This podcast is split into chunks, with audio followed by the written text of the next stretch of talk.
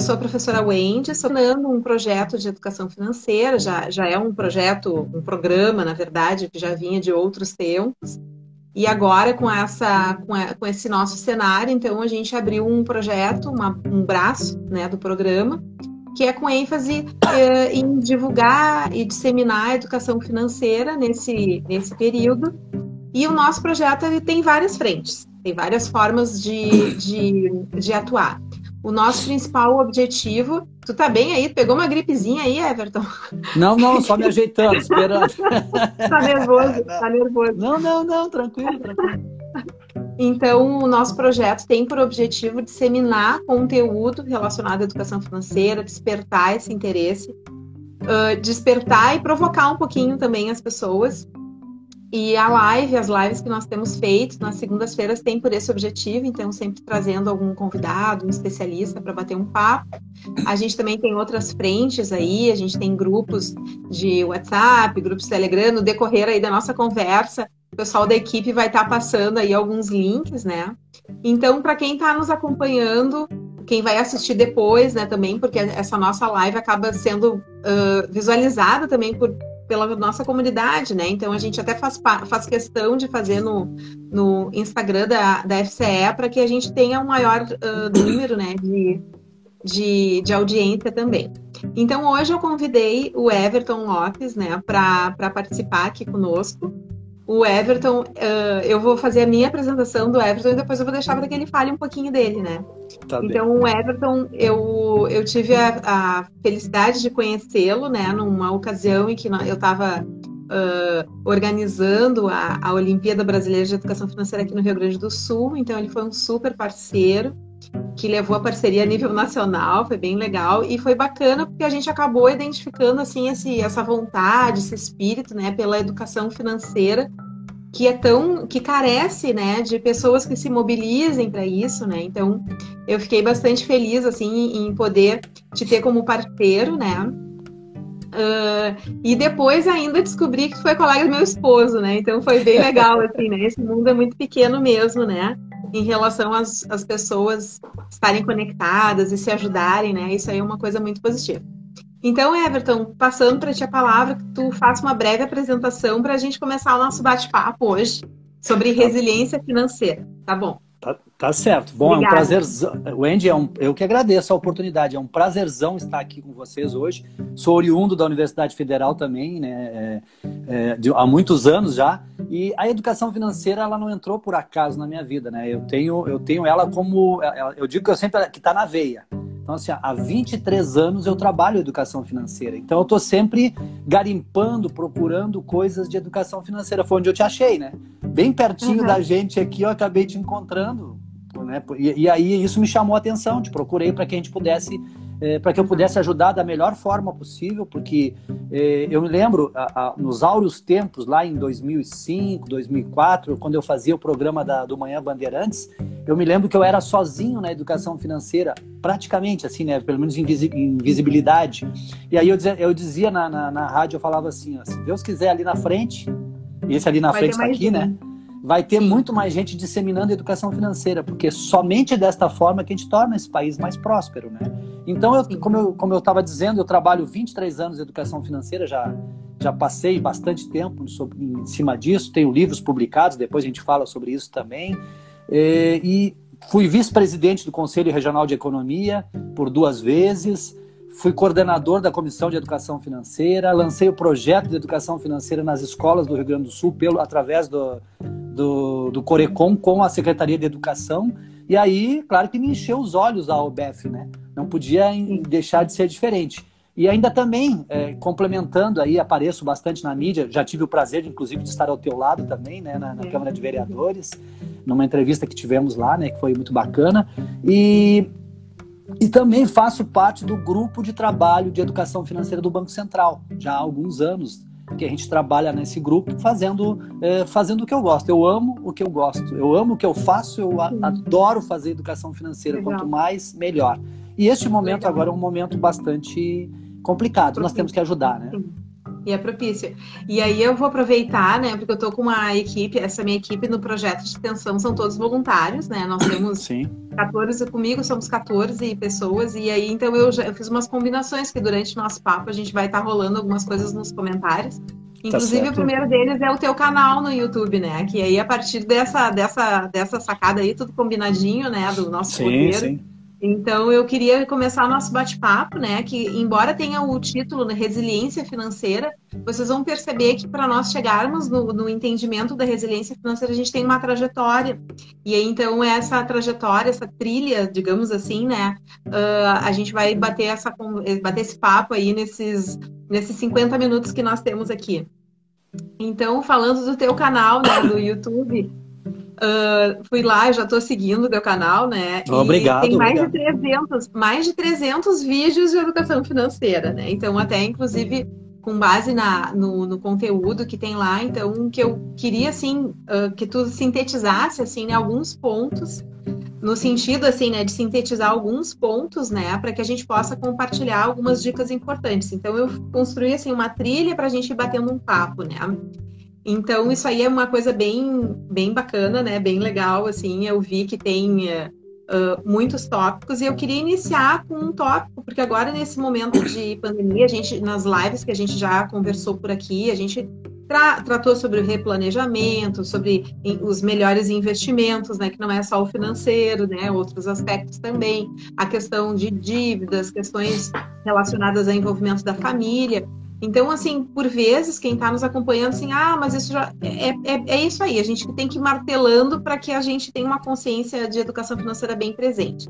E nesse contexto, agora, a gente sabe que tem muitas pessoas bem preocupadas, né, com a questão do, do endividamento, e o cartão de crédito é um, um elemento aí que é importante, né? Então, eu queria que tu falasse um pouco, assim, sobre a questão do cartão de crédito, né? Na ocasião que a gente teve lá na TV, acho que era a TV Assembleia, né? Da Assembleia, não foi na Câmara, foi isso, na Assembleia, é verdade. Isso. E aí tu falou do cartão de crédito, achei ótima aquela dica, né? Eu queria que tu falasse um pouquinho então sobre o cartão de crédito, o limite ideal, especialmente assim agora nesse momento, né? Isso Uh, para quem sentiu, quem está sentindo a diferença, e para quem não está sentindo, porque a gente sabe que tem uma parcela da população que que não está sentindo, né, ainda, né? Então eu queria que tu falasse um pouquinho sobre, sobre o cartão de crédito. Tá certo. Bom, a, até isso, isso é, isso é importante até. Eu, eu, a minha formação é economia e economia comportamental, tá? Então ele tem todo esse lado psicológico, esse lado comportamental que as pessoas têm na lida com o dinheiro, na forma de se relacionar com o dinheiro. E uma delas é, é o dinheiro de plástico, que é o cartão de crédito que nós estamos, que vamos falar sobre isso agora. Então, eu, eu sempre começo dizendo uma coisa importante sobre isso. Primeiro, assim, as pessoas, é, vou dar um exemplo, tá? O exemplo que eu sempre dou, que é fácil de, de entender, é fácil de calcular. A pessoa que ganha 5 mil reais tem um limite de cartão de crédito de 5 mil reais e tem um limite de cheque especial de 5 mil reais. Vive como se ganhasse 15. Já começa por aí o problema. Então, as pessoas, se ganham 5, não adianta agregar ao seu, ao seu, à sua renda o limite dos cartões de crédito e cheque especial, por exemplo, que isso só vai causar problema. Então, a gente acaba uh, tendo aquela... Aí as pessoas perguntando, tá, mas qual é o limite que eu tenho que ter, qual é o limite que eu uso aqui, como é que eu faço. Normalmente, infelizmente ou felizmente, pela falta de consciência financeira das pessoas, elas utilizam. O, o cartão de crédito é um excelente instrumento de crédito. O problema é a falta é, de consciência no uso dele. E as pessoas não têm isso. Então, por isso que, como tu disseste, a gente precisa martelar, precisa falar, falar, falar, falar. Quanto mais vezes falar, melhor vai ser para as pessoas entenderem. Então, as pessoas perguntam qual seria o meu limite, o limite ideal partindo do pressuposto que as instituições financeiras às vezes colocam 100, 200, 300% do valor da renda da pessoa como cheque especial, isso acaba fazendo com que as pessoas é, vivam aí é, impulsi compulsivamente, impulsivamente. Até, até, vou, até vou dar um spoiler aqui. Estou fazendo um novo vídeo chamado é, comprador compulsivo ou se você é comprador compulsivo ou impulsivo. É o próximo vídeo, tá? Que eu vou estar tá lançando no meu canal. Mas então, assim, ó, qual seria, qual seria então uh, o limite ideal do cartão de crédito? Então, a, a, proposta é a seguinte: se a pessoa ganha, primeiro tem que ver o, o, o estilo de vida dela. Por exemplo, eu sou viajante. Eu sei que tu é viajante também, né, Wendy? Muitos dos que nos estão nos assistindo. É, agora, é, agora ninguém, agora, agora ninguém, né? Agora ninguém. Uhum. Mas digamos assim, aqueles que são viajantes ou que viajam, não importa se é exterior ou não, às vezes seria ideal ter sim dois cartões de crédito. Exatamente, principalmente para o exterior, um exemplo, tá? Principalmente para o exterior, vai que falha algum cartão, a pessoa pode ficar com problemas, certo? Então, mas o ideal seria um cartão, certo? Um cartão de crédito. Mas qual o limite, então, né? Que é a pergunta que tem que ser feita e tem que ser respondida. O limite seria, no máximo, no máximo, entre 20, entre 30% e 50% da sua renda líquida. Ou seja, se a pessoa ganha 5 mil reais, ela não pode, de jeito nenhum, ter um, um limite de cheque especial superior a R$ 2.500, entre R$ 1.500 e R$ 2.500. Não pode. Por quê? Porque se, é, imagine assim, ó, digamos que ela tem a sua renda, é, como eu disse, líquida de 5 mil reais. Ela tem algumas despesas que ela não paga no cartão. Digamos que seja aí em, em, ter, em torno de 2 mil, 2 mil e pouco. Digamos que ela tenha que. Eu, eu, eu parto do pressuposto das duas regras fundamentais das finanças pessoais, que é gaste menos do que você ganha, investindo bem a diferença. A segunda regra é jamais esqueça a regra número um. Isso. Né? Uhum. É isso, não é? Então, então, supondo que a pessoa ganha 5 mil líquido, digamos que ela se propõe a guardar 10% da sua renda, digamos que ela guarde 500 dos 5 mil, então sobrou 4,500. Se ela gasta em torno de 2, 2.500 nos seus custos fixos, como luz, telefone, aquelas coisas que ela não paga com o cartão de crédito. Sim. Imagine se ela tem um limite de 10 mil, se ela gastar 10 mil, ela vai pagar como? E o grande segredo do cartão de crédito a uma taxa abusiva, que são né, entre 10, 12, 13%, dá 300% ao ano, em média, como é que ela vai pagar o limite do cartão de crédito no final de cada mês? É por isso que as pessoas acabam tendo problemas seríssimos. E como a título de exemplo, por exemplo, uh, 10% ao mês no cartão de crédito, em sete meses dobrou a dívida. Por isso as pessoas estão endividadas, por isso elas estão com problemas financeiros. Então, então o ideal, como eu disse, respondendo à pergunta, uh, Wendy, de 30 a 50% da sua renda líquida, no máximo. E se tiver dois cartões, é somado.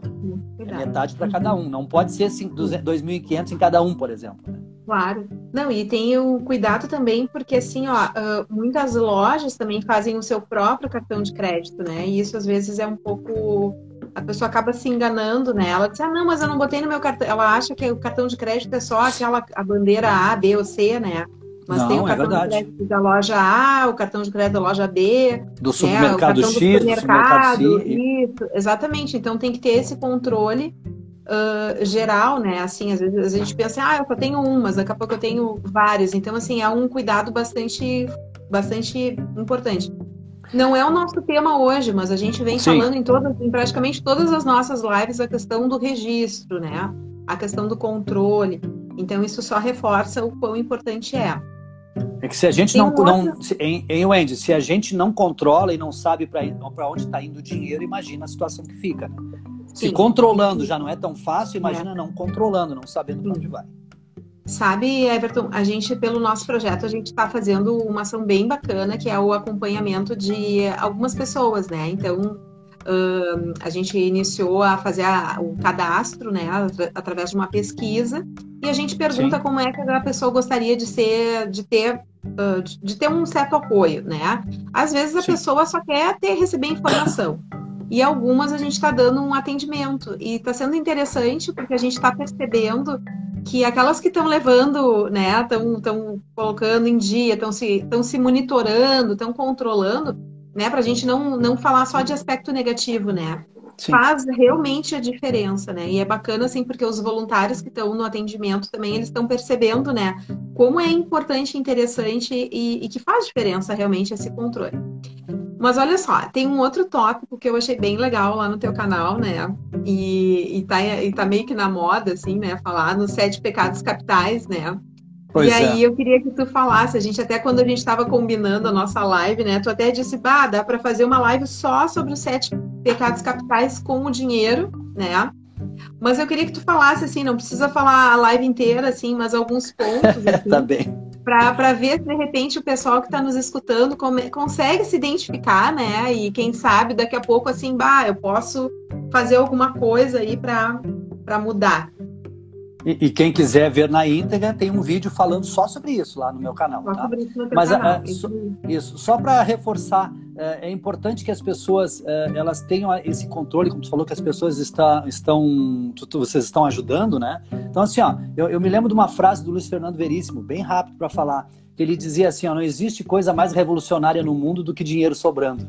E é verdade, né? As pessoas precisam ter dinheiro sobrando para poder viverem com, viverem com mais qualidade de vida, né? Sendo melhores. Mas então, vamos lá para os pecados, então, né? Todos conhecem, muitos deles, a inveja, a avareza, a soberba, a gula, a ira, a luxúria e a preguiça. Muitos deles, quantos de nós não tivemos ou não temos, né? Então, agora, em relação ao dinheiro, em relação ao dinheiro, por exemplo, a inveja. A inveja é o desejo por atributos, posses, status ou habilidades de outras pessoas que acabam gerando aquele sentimento de. Né, aquele sentimentozinho mais, mais complicado, mais que a gente sente a grama do vizinho é mais verde. Então a gente tem aquele pensamento que normalmente é assim. E às vezes tem aquele significado do status, né? Que é, status, para muitas pessoas, principalmente para quem tem a inveja em relação ao dinheiro, é comprar aquilo que não precisamos, com dinheiro que não temos, para mostrar normalmente a quem não não gostamos aquilo que não somos. Então, a gente vive a vida dos outros. Isso é complicado. Já, eu vou tentar dar tópico bem rápido, tá? Pra, porque tá, bastante não, coisa. Não, não, então, fica um spoiler para depois quem quiser isso, assistir. Pessoal assistir o vídeo. Isso. Aí tem a avareza, a avareza e o dinheiro. Bom, isso aí é um apego sórdido, né? Vontade exagerada de possuir qualquer coisa. Isso aí, isso aí gera um, é um desejo descontrolado nas pessoas, cobiça e, e vem a ganância. É um problema seríssimo, né? As pessoas acabam virando gananciosos. Depois é. nós temos a, a, soberba e o dinheiro. É uma tendência aí de um indivíduo é, para um modo de vida caracterizado por grandes despesas supérfluas. Eles acabam gastando é, mais do que ganham, isso dá, gerando, querendo gerar uma ostentação, prazer, e acabam se endividando por causa disso. Então, essa soberba, as pessoas têm que ter um pouco mais de cuidado. Aí depois nós temos a gula. Aí as pessoas dizem, mas a gula não tem a ver com comida? Claro que tem a ver com comida, mas também tem a ver com dinheiro. Porque aí que entra o lado do consumista compulsivo que eu estava falando, tá? É, ele normalmente assim, é aquela gula, aquele desejo incontrolado de ter, de ter as coisas, não só comida. E aí, tem, inclusive, tem uma doença, uh, Wendy, chamada oniomania. A oniomania é a doença do consumista compulsivo. Estou dando spoiler de novo aí do meu próximo vídeo, mas o pessoal vai ver, que eu tenho certeza que vão, vão ver depois. Aí tem a ira e o dinheiro. A ira, ela pode ser, é, vamos supor assim, desencadeada, ela é desencadeada pela inveja, né? A pessoa fica braba, irritada, fica, é, sei lá, um intenso sentimento de, de raiva de ódio derivado das coisas acumuladas, como, por exemplo, o acúmulo de dívidas por atos impensados, porque ela acaba se comparando a outras pessoas e, se, ao se comparar com outras pessoas, acaba tentando ser igual, se nivelando financeiramente e se perde na poeira, se endivida e acaba se perdendo totalmente. Bom, é, como eu disse, ela, ela pode ser desencadeada pela inveja. E aí depois nós temos a luxúria. A luxúria e o dinheiro. Ela pode ser associado também à soberba, tá?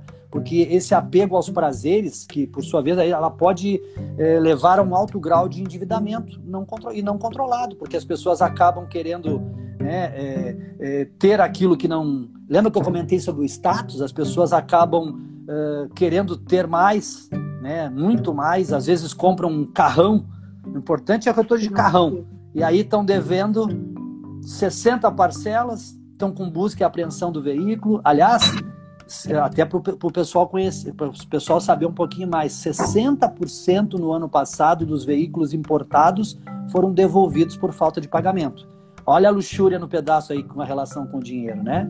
E por fim, aí nós temos a preguiça. Essa preguiça então, ela, o que, que ela tem a ver com o dinheiro, né? A pessoa com falta de empenho, desleixo, aversão ao trabalho, fre, é, frequentemente associado ao ócio, né? A pessoa acaba não tendo disciplina e, por consequência, não controla, não faz uma planilha de gastos, acha que isso vai ser, ah, isso aí né, não vai funcionar, não, não, não funciona, como tu bem colocou no início, tem que controlar. Se a gente não controla, se a gente tem preguiça, quando a gente tem que. Eu, eu sempre falo assim, tem aquele, né, a iniciativa e a acabativa. Bom, se tu te de, vai se dedicar a cuidar das tuas finanças, dedique pelo menos um dia na semana para que isso de fato funcione. Então, é mais ou menos isso.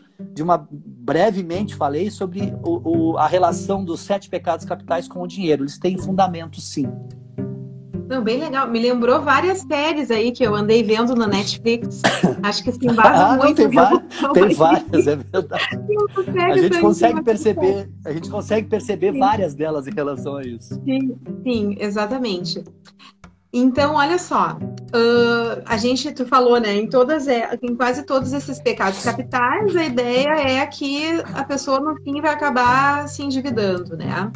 Mas assim, não, não vamos pensar que estamos uh, pecando, mas se estamos em dívidas, né? Como agora, principalmente, né? Isso eu tenho perguntado para todo mundo que vem aqui, porque quanto mais dicas a gente tiver, melhor, né?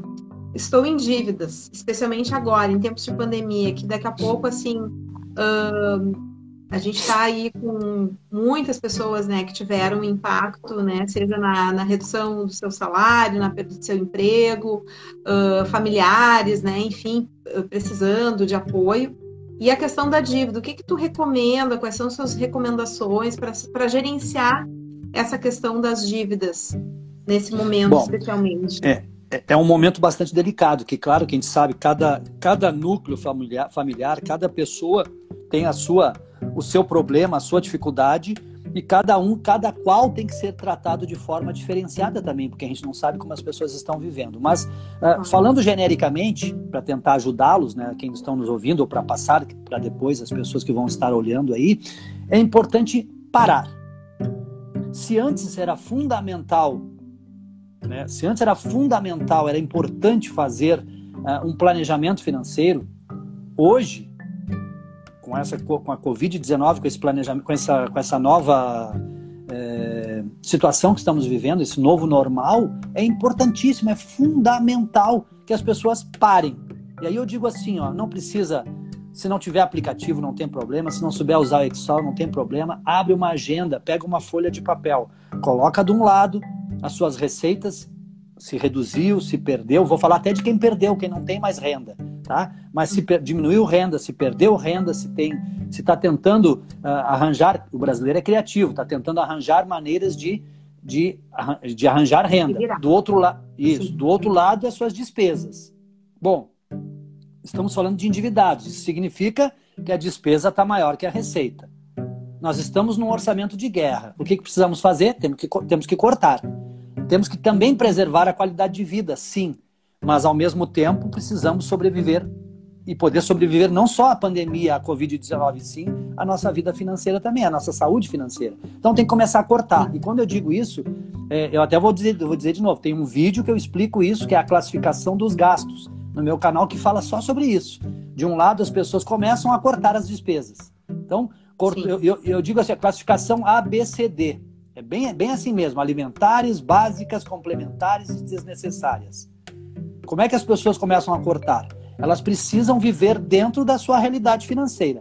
Se, no exemplo, se eu ganho 5 mil líquidos, estou gastando 6, eu preciso tirar mil reais, mais de mil reais disso aí tudo, né? Eu preciso tirar no mínimo 1.500 reais. Como é que eu vou fazer?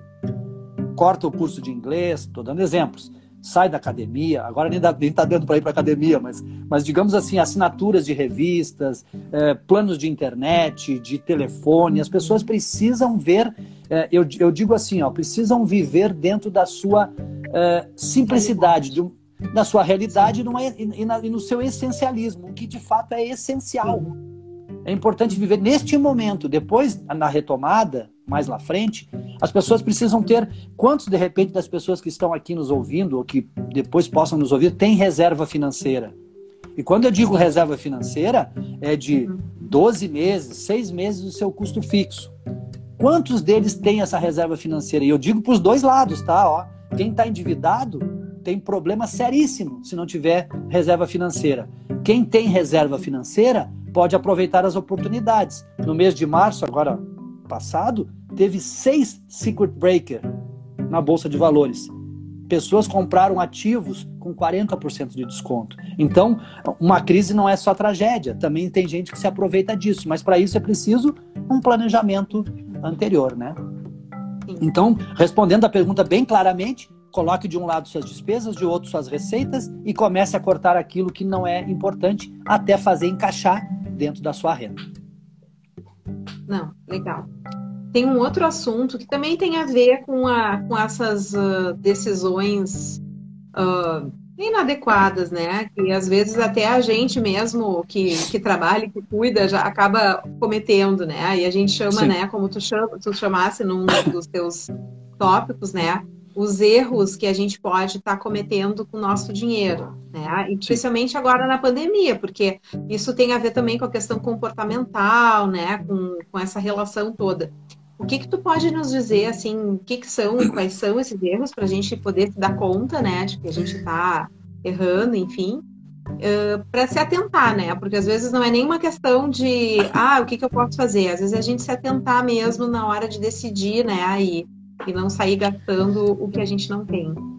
É, na verdade, acho que as pessoas precisam se ater a, ao que está se ouvindo, se ouvindo, se vendo, se lendo a todo momento, o novo normal. E o que, que é isso, na verdade, né? É aquela, é aquela situação assim, ó, eu, o grande erro que eu estou vendo nas pessoas, nas famílias, e às vezes mesmo unifamílias, né, pessoas que moram sozinhas e, e, e fazem a gestão dos seus recursos financeiros, elas querendo manter uma vida passada atualmente. O que, que, é isso? Né? Elas não podem mais, não há mais condições de viver aquela vida antes da pandemia no formato de hoje. Não dá mais para fazer isso. Mudou.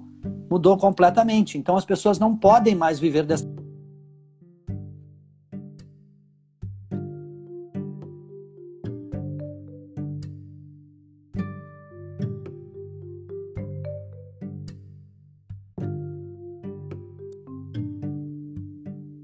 Oi, Everton.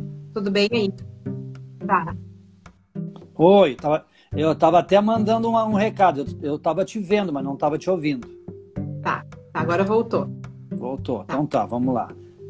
Então vamos lá. Bom, o que eu estava dizendo, então, assim, as pessoas, o, grande erro é as pessoas quererem viver no presente, no atu, na atualidade, a vida que viviam antes da pandemia. Não há mais essa possibilidade. Não há esta possibilidade mais. As pessoas que insistirem a viver desta forma é, se já não estão tendo problemas, terão problemas ainda maiores, porque a, a gente precisa. É, é, eu sempre falo assim, quando a gente, é, quando a gente pensa na aposentadoria, por exemplo, né? É, eu já estou aposentado, já, né? Já, já, me aposentei novo, tenho 59 anos, né? Mas eu digo assim, mas as pessoas, quanto mais cedo pensarem nisso, melhor elas, elas precisariam pensar da seguinte forma, e continuam trabalhando ainda, né? E, pelo jeito, é, segundo meu amigo Serbasi, segundo meu amigo Serbasi, que tem um livro chamado Adeus Aposentadoria. E é verdade, eu não, me, eu não pretendo me aposentar, eu estou recuperando o dinheiro que eu depositei no INSS durante longos anos. Né, entendeu? Então, assim, então as pessoas precisam viver. Imagine a situação assim, ó. Se a expectativa de vida do brasileiro hoje está na faixa de 72, 73 anos. Pessoas morrem, estão morrendo hoje, se nada de anormal acontecer, estão morrendo com 90, 100 anos. E acontece, meu ex-sogro faleceu semana passada com 92 anos. Então, assim, imagine, imagine a situação de que tu não guardou para o teu futuro, não pensou no teu futuro, financeiramente falando. Aí parou, vai ganhar. As, as pessoas sabem, sabe o que quer dizer INSS, né? Eu sei que tu é estatutária, né? Tu és estatutária pela universidade. Mas tu sabe o que quer dizer INSS? Sim, sim. Claro, eu, sou, eu fui INSS 20 anos. Então, eu então as pessoas. Há pouco tempo, 10 anos ah, só. Ah, 10 anos só. Não, eu, não, eu não me lembrava desse detalhe. Mas olha só, as pessoas, muitas dizem que INSS é Instituto Nacional de Seguridade Social. E não é. É, isto não será suficiente.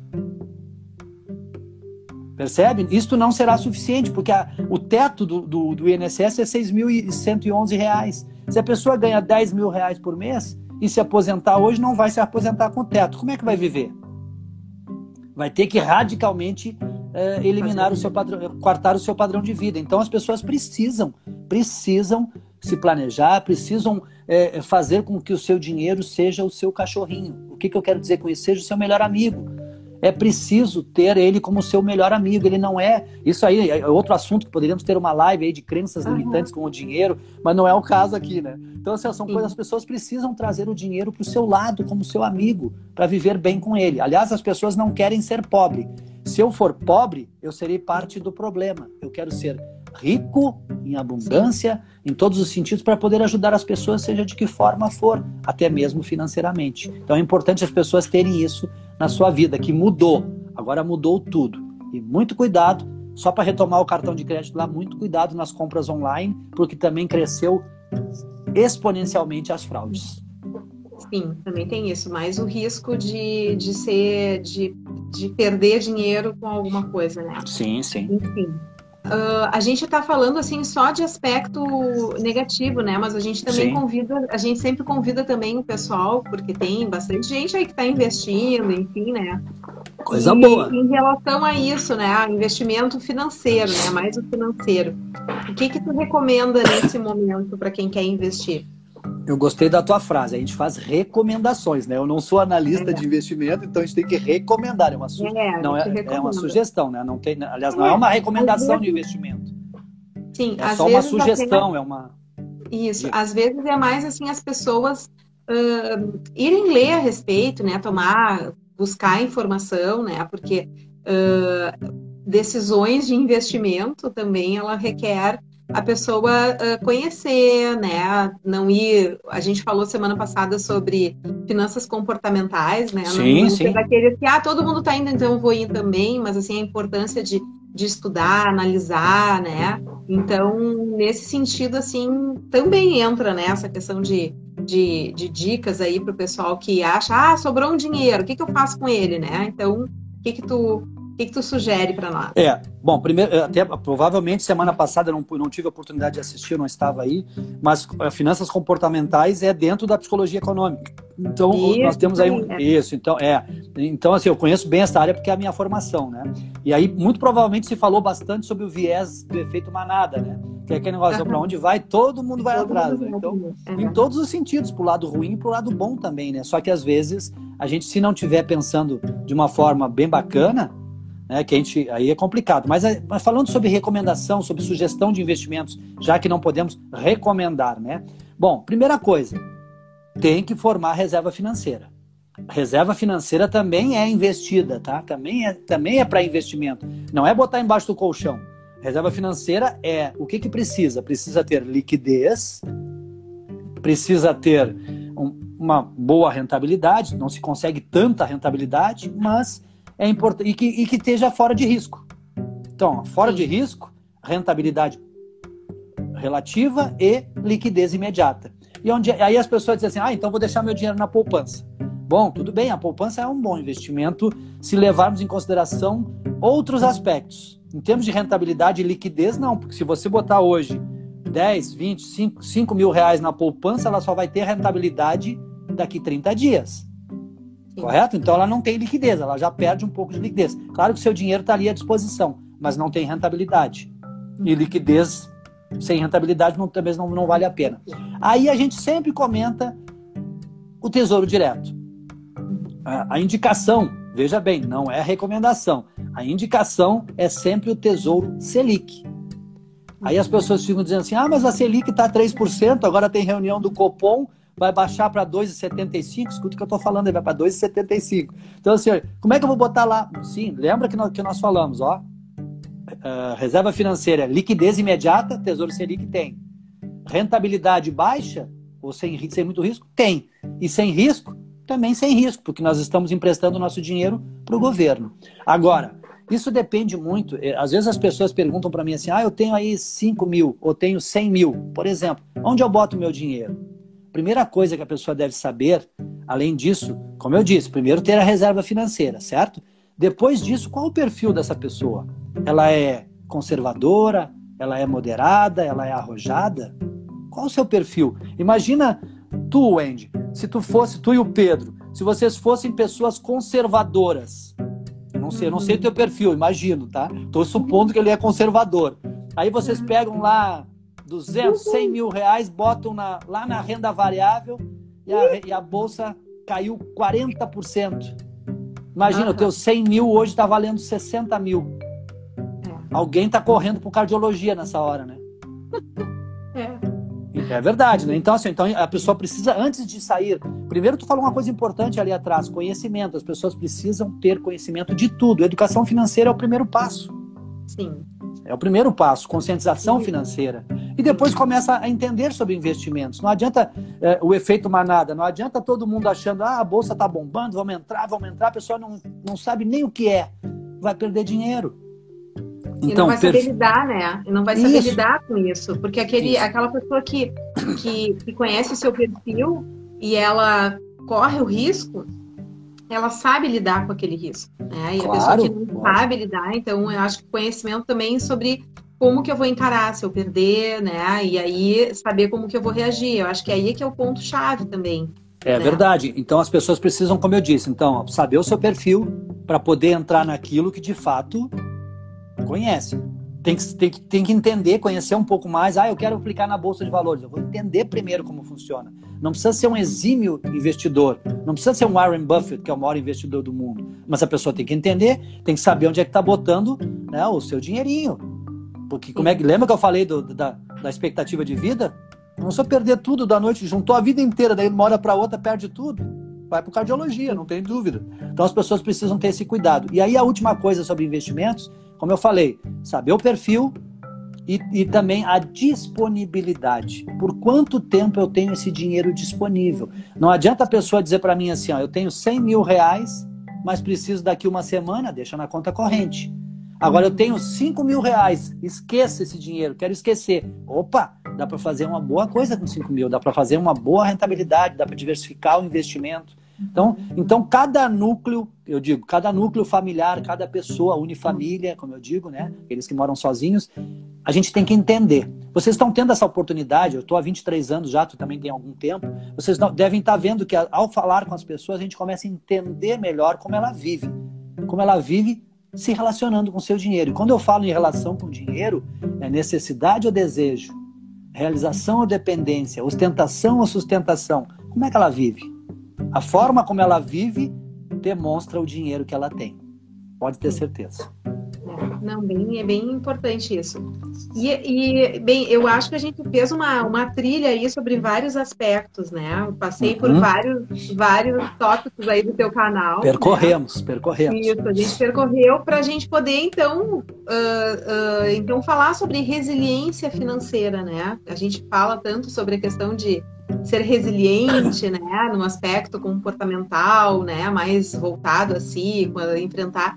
E aí agora tu tem esse conceito, né, de resiliência financeira. Então conta para nós, então, como podemos ser uh, financeiramente resilientes, né? E o que, que é, o que, que, é. O que, que é esse conceito? É, talvez isso chame um pouco a atenção das pessoas o que, que é resiliência, né? A resiliência é aquela, adepa, adep, ah, olha só, a palavra é difícil, a readequação, a adaptação da pessoa à sua vida em todos os sentidos.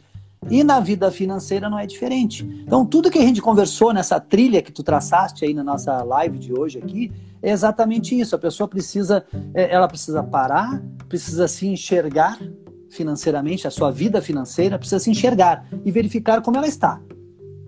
Qual a situação que ela se encontra hoje para poder se readequar, se, se reinventar financeiramente. Bom, ela muito provavelmente está vivendo além da sua conta ou está fazendo investimentos que talvez vá se não vá se dar muito bem na frente porque não se conhece nem o perfil. Estou dando, estou jogando de um lado tanto de quem ganha, de quem sobra e de quem não sobra. Então, o que, que eu preciso fazer? Pô, a minha família, quantos anos viveu? Quantos anos vive? Que idade tem meu avô, meu pai, minha mãe? Quanto tempo está vivendo? Como vive? Será que eu vou ter, vou ter condições também? Porque vamos raciocinar. Eu, eu sempre digo assim: o dinheiro é importante. Ele não é o mais importante, mas ele é muito importante porque é ele que faz com que, tem, que a gente possa ter uma qualidade de vida em todos os sentidos, até mesmo para ajudar as pessoas. Imagine-se vocês daqui, a gente, né? Nós somos novos ainda também. Da, quando eu tiver 65, 70 anos, 80 anos, como vai estar a minha vida? O que eu tenho hoje fica legal? Eu vou ficar bem? Né? Eu, por exemplo, tenho uma, tenho uma meta para mim assim, aos 65 anos eu não quero mais dirigir. Opção minha. Ah, não quero mais, eu não gosto de carro. Então, então o que, que eu vou fazer? Daqui, o carro que eu tenho hoje, aos 65 anos, talvez tenha outro até lá, digamos assim, uhum. mas aos 65 eu não quero mais carro, já falei pro meu filho. Então são projetos. É, eu sou, eu sou, eu simplifico a minha vida financeira. Eu sou minimalista em termos financeiros. Então eu começo a projetar coisas que Entende? Assim, como é que eu vou viver ali para frente? Eu quero viajar o mundo. Eu, digo, eu sempre brinco dizendo: ostentação para mim não é carrão, é carimbo no passaporte. Entende? Então, então eu quero, eu quero viajar. Então, então para que, que eu vou ter carro?